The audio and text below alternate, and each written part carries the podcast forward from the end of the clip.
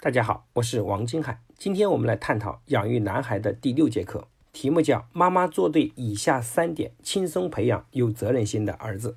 我们调查发现，今天对一个妈妈抱怨最大的到底是什么？排第一的应该就属于觉得老公没有责任心，这个比例大概要占到百分之六十到七十。但是其实比这个问题更严重的是，很多妈妈在抱怨自己的老公没有责任心。却在用同样的方式培养出一个更加没有责任心的儿子，所以未来有一天你的儿子结婚的时候，也有同样一个女人以同样的方式来骂他没有责任心。那这两者到底有什么关联吗？这是我们今天这个课的核心主题。一个智慧的妈妈也一定是一个优秀的妻子，因为你想，男孩未来终究要长成男人，男人心中也始终有一个男孩。对于绝大多数的妈妈来说，既不了解男人，更加不懂得男孩。所以现状是，面对儿子，他们常常 hold 不住。有一个学员妈妈跟我诉苦说，她跟儿子天天吵架，自己是个急性子，一看他慢吞吞的写作业，懒洋洋的读英语，晚上不想睡，早上不肯起，真的是气就不打一处来，经常控制不住情绪，也经常火冒三丈，就冲他大吼：“你能不能快一点？都几点了，还在这里磨蹭？我刚才说的话你没听见吗？催你几遍，你还不赶紧去？”结果没过多久，儿子就把这一套原封不动的用到了自己的身上。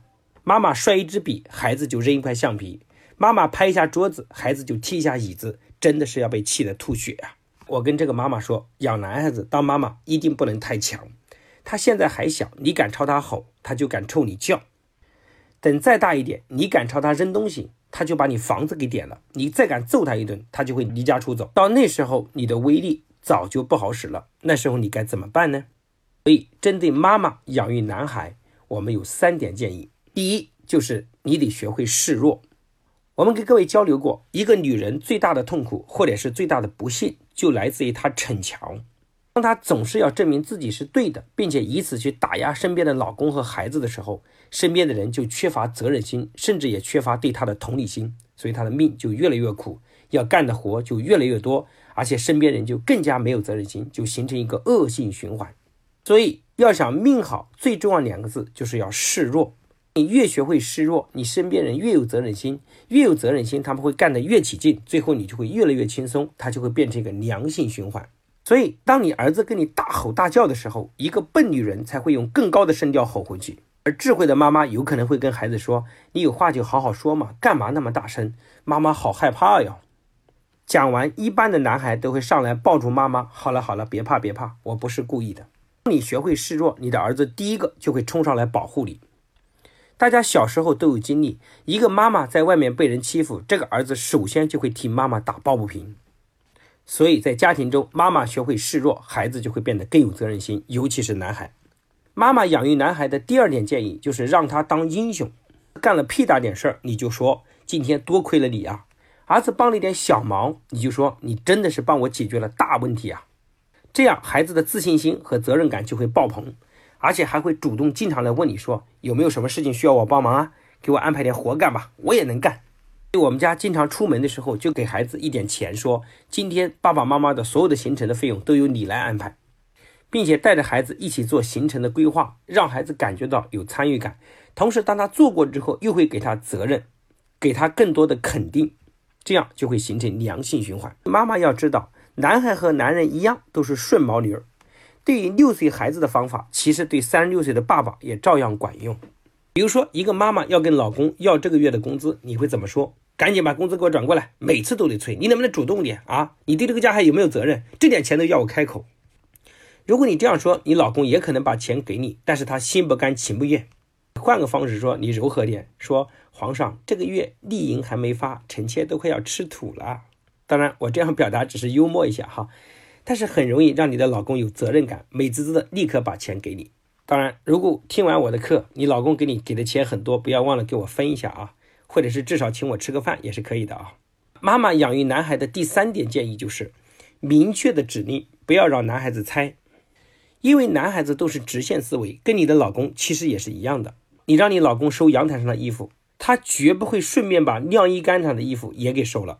你让老公帮忙扫地，永远也别指望他扫完之后还把你拖地拖一遍。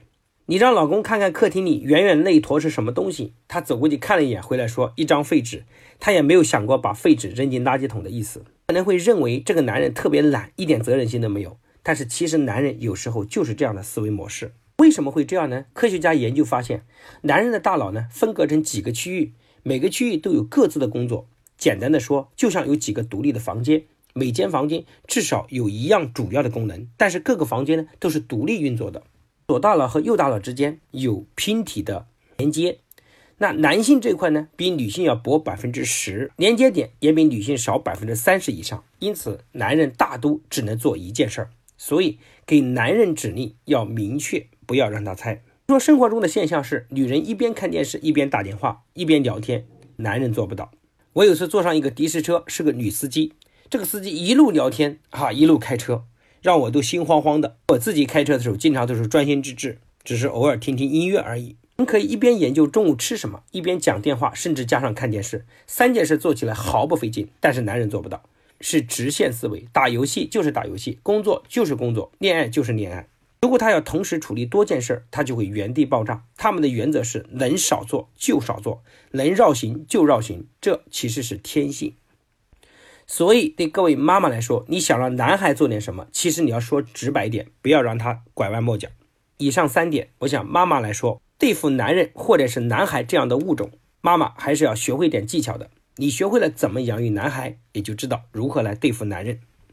这是今天这节课的核心内容。有妈妈希望学习更多的内容，请大家关注“奥爸妈”公众号，就是做一个让孩子骄傲的爸妈，也是奥巴马总统的谐音。大家关注可以收听更多的内容。谢谢大家认真聆听。下节课呢，我们来给大家解决一个问题。因为在教育中啊，男孩子听说读写的障碍非常多，该如何解决？期待下节课与大家相见。